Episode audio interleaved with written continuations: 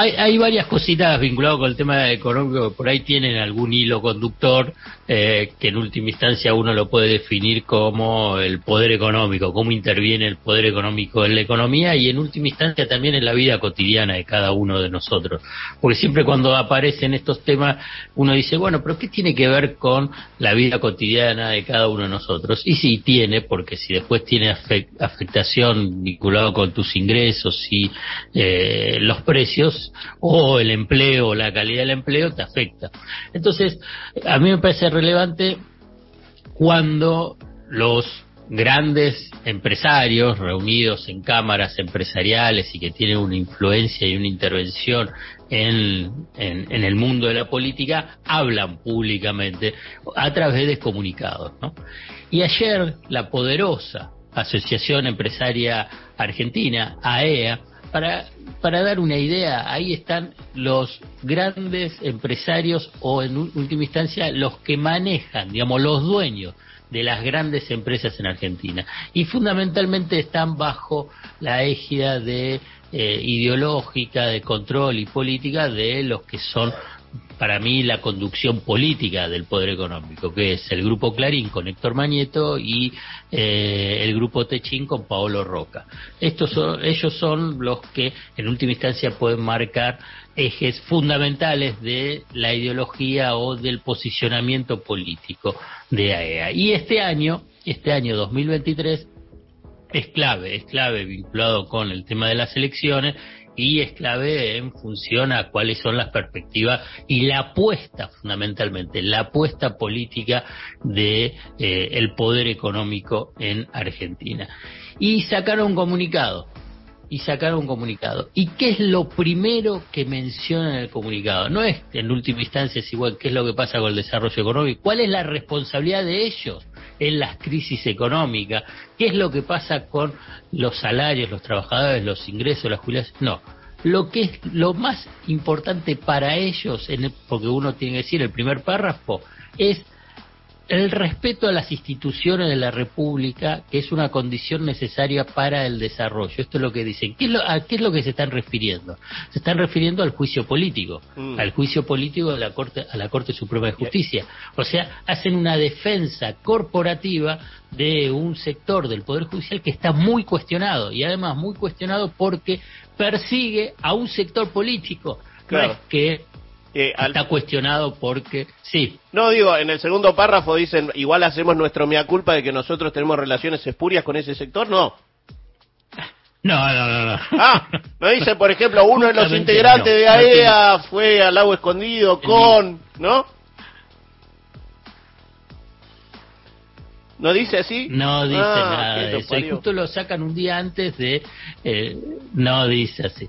Y lo sacan un día antes de la de la difusión de los fundamentos del fallo eh, contra Cristina Fernández de Kirchner, ¿no? Donde eh, lo poco que leí en redes vinculado con el, ese fallo, la verdad es es patético, pero no me quiero, no quiero desviarme de la atención de que AEA e defiende ese poder judicial, un poder judicial que persigue a quienes piensan diferentes, persiguen a quienes ellos no les gusta como fuerza política. Y para identificarlo no les gusta a Cristina Fernández de Kirchner, no les gusta el kirchnerismo.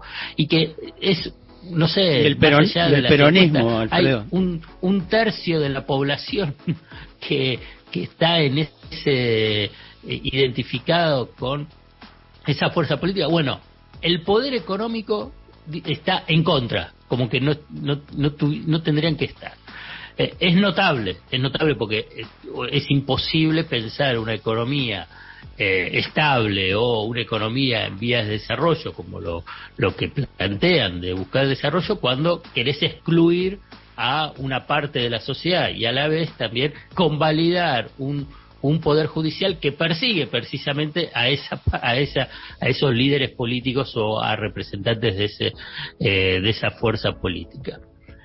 Después en el segundo párrafo eh, hace mención a que durante largos años hemos convivido con el flagelo de la alta inflación. Y sigue no pregunta digamos hasta retórica ¿quién es responsable de que se aumenten los precios, digamos, cuando vos te encontrás con los grandes popes del el mundo de la economía y del mundo empresario?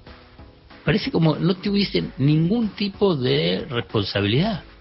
Es, es, notable esto y me parece que sirve para eh, tratar de reflexionar sobre la fragilidad que se tiene para el desarrollo económico, porque bien se sabe que, bueno, en una sociedad capitalista lo que se necesita es sectores, empresarios dinámicos, comprometidos con el desarrollo nacional y por consiguiente, digamos, sabiendo cuáles son tus responsabilidades. Acá eh, se, se, esculpan de cualquier tipo de responsabilidad y obviamente a dónde lo apunta, al Estado, ¿no? Que con déficit permanente en las cuentas públicas, con ausencia de una moneda doméstica respetada, esto estoy leyendo textual de este comunicado de DEA, y con una muy elevada y distorsionada presión tributaria sobre el sector formal. O sea, dicen, además que paga muchos impuestos.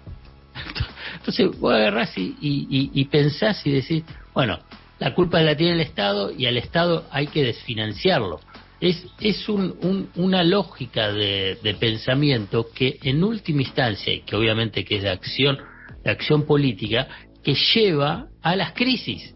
No es que con ese eh, sendero que plantea AEA uno puede decir, bueno, se abre el debate sobre el desarrollo, se abre el debate sobre cómo eh, estabilizar la economía el sendero que plantea el establishment en Argentina, el poder económico de Argentina, te preanuncia una crisis. Que obviamente uno puede decir, bueno, las crisis afectan todo. No, claramente a, sectores del poder económico los beneficia porque les permite incluso comprar otras empresas, una mayor concentración. Digamos, hace a, eh, eh, a, a una de las de, los, de las razones principales para tratar de entender por qué hay crisis recurrentes en Argentina. Porque uno de los sectores fundamentales para evitar esas crisis fomentan las crisis, aunque ellos puedan decir, obviamente, que explícitamente no dicen las crisis, pero lo que proponen en términos políticos y en términos económicos te llevan a finalmente tener un, un, una crisis, un, un descalabro económico. Y en relación al tono del comunicado que vos estás contando, eh, son coherentes porque son votantes de un partido que también se ha caracterizado justamente por echarle la culpa al resto del mundo y nunca asumir eh, a lo mejor posibles eh, cargos, ¿no?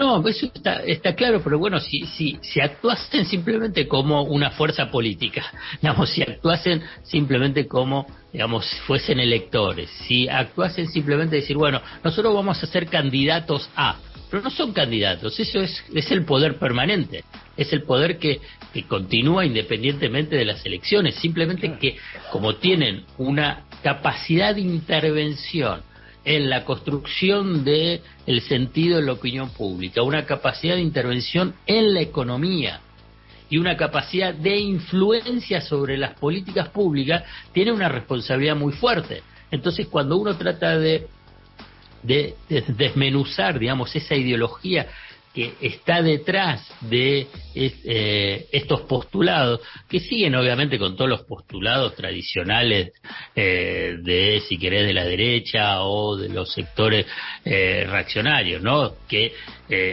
que cuestionan los controles de precios, que cuestionan los controles en el comercio exterior, que además los mencionan como anomalías, cuando vos agarrás y, y, analizás qué es lo que pasa en otros países donde se han desarrollado y que, y que hoy son también potencias, sigue habiendo esos controles. Eh, digamos, para no ir digamos a, la historia, esta semana en Francia anunciaron eh, control de precios sobre 300 productos. Eh, congelamiento por 90 días. Claro, el famoso el famoso no, precio, un precio cuidado, es un precio justo que supuestamente acá es un fracaso y que no habría que hacer mientras en resta parte parte del mundo.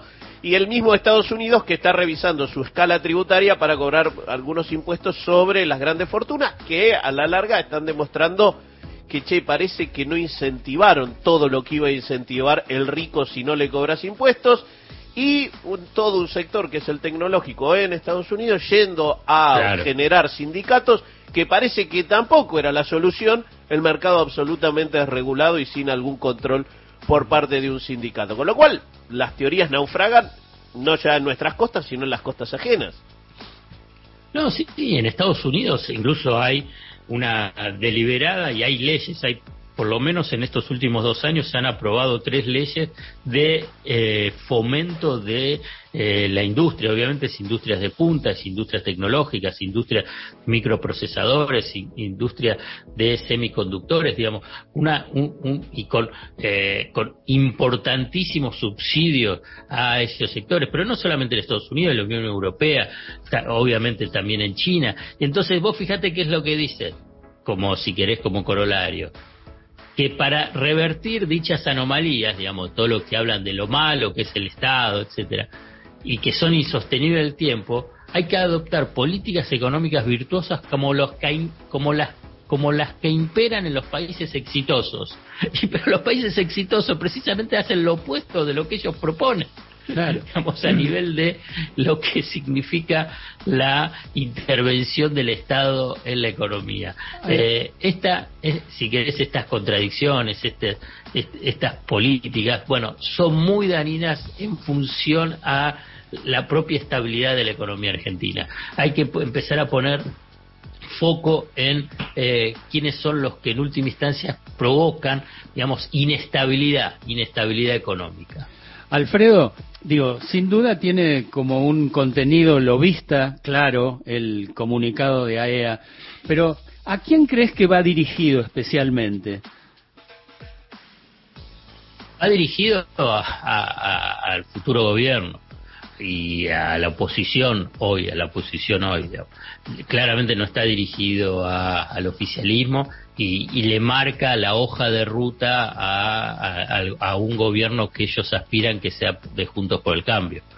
Entonces, lo que están señalando es tenés que bajar los impuestos, el Estado no tiene que intervenir en la economía, tenés que eliminar los controles de precios, eh, tenés que liberar el mercado de cambio todo eso se le está marcando la hoja de ruta, el establishment, el poder económico, los, los dueños de las empresas, porque hay otras, hay otras eh, cámaras empresariales que intervienen en el debate público, pero no son dueños, son gerentes, obviamente representantes de eh, los dueños. En este caso son los dueños directamente que se reúnen en AEA. Están marcando la hoja de ruta al próximo gobierno que aspiran que sea de la actual oposición.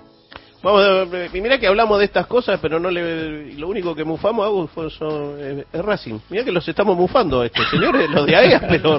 No, sí, no, no, no da resultado. Ojo, eh, ojo. Ojo. Ojo, es un camino. ¿Quién es el Sigali de AEA? ¿Eh? No, ¿se sabe eso no? No, déjelo, déjelo ahí.